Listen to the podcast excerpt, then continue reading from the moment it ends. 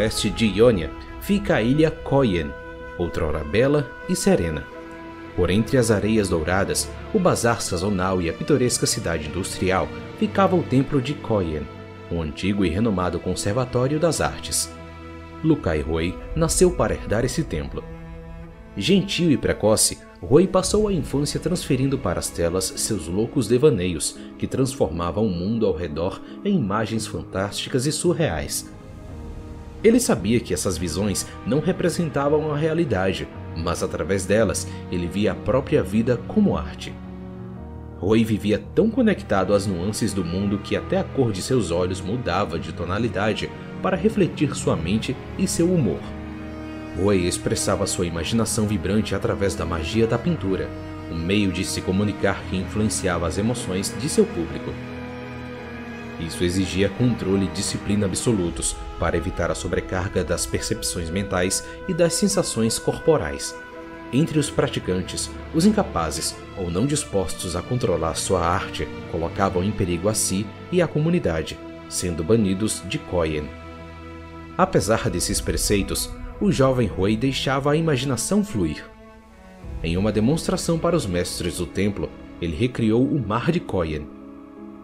Mas, à medida que a tinta fluía pela tela, seu controle foi diminuindo. As emoções se abateram sobre ele, selvagens e indomáveis como um oceano, e ele se entregou à sua beleza.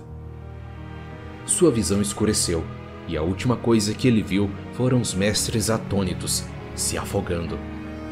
Rui acordou dias depois, cercado por seus mestres, vivos, mas enfurecidos. Eles não pretendiam banir o herdeiro do templo, mas enfatizaram suas responsabilidades. Rui ficou horrorizado, mas fascinado, com a força de seu poder e que queria ver mais. Assim, durante o dia, ele seguia as convenções de Koyen, mas à noite, quando estava sozinho, desafiava os limites, movido pela vontade de explorar a extensão de seu poder. Com o tempo, essa prática concentrou a intensidade da imaginação de Roy, permitindo-lhe manifestar uma paleta que fluía com tinta mágica.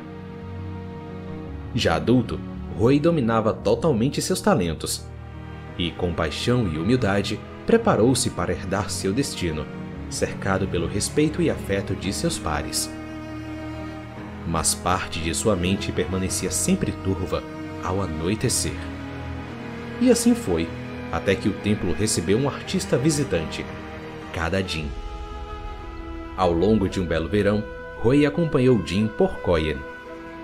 Eles costumavam trocar perspectivas criativas e, sempre respeitando as diferenças, Rui reconhecia a virtuosidade de Jin e valorizava o tempo que passavam juntos. Mas, na noite anterior à partida de Jin, ele desafiou Rui Jim percebeu que as obras que Roy mostrava aos outros não passavam de fachadas e que ele queria ver um espetáculo de verdade. Roy tentou negar, mas seus olhos o traíram.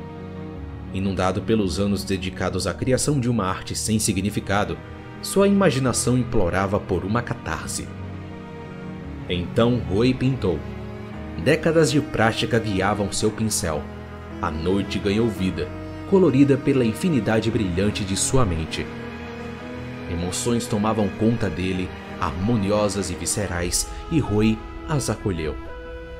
Compartilhar essas visões proibidas com o outro o deixavam exaltado e iluminavam os poderes de sua mente, conexão, inspiração e criação desimpedida. Jin testemunhou tudo. Depois, com os olhos radiantes e um tom inescrutável, ele se despediu afirmando que partiria no dia seguinte para ver as flores de lótus desabrocharem.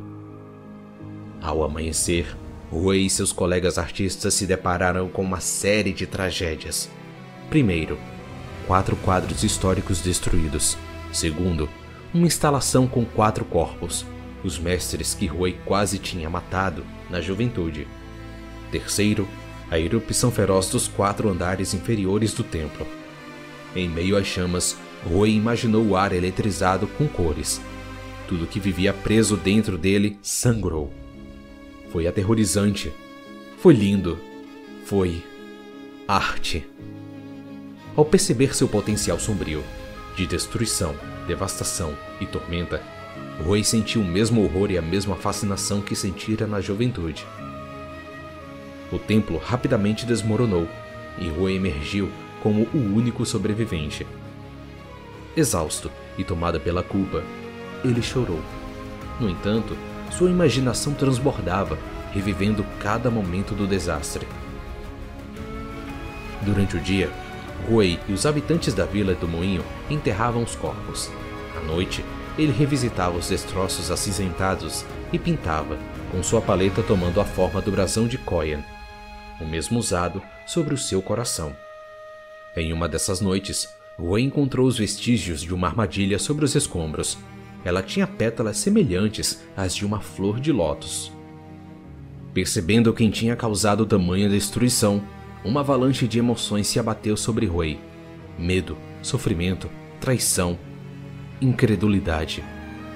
Uma pergunta ardia dentro dele: por quê? Mas ele queria a resposta. Ou seria mais seguro reprimir essa necessidade? Ele podia ficar perto do seu povo, como herdeiro, e ajudar na reconstrução, ou. Levando quase nada, além de seu pincel e sua paleta, Roy deixou sua ilha e seu povo para trás. Nesse meio tempo, ele aprendeu que as respostas que procura surgem quando revela a plena extensão de sua arte aos outros. Ele persegue indivíduos nefastos nos cantos mais sombrios de Ionia, desencadeando cenas de sofrimento sobre eles, a fim de entender a profundidade de sua própria dor. Mas ele também auxilia as vítimas de Ionia, testemunhas como ele, para criar espaços de tranquilidade e reflexão tanto como o artista incansável que emerge das cinzas, quanto o homem bondoso de uma ilha antes pacífica, Rui enfrenta as cores conflitantes de Ionia e sua própria imaginação. Ao mergulhar cada vez mais nas sombras, ele ilumina um caminho e abre a mente com possibilidades. Qual nuance de seu íntimo prevalecerá, ainda não sabemos.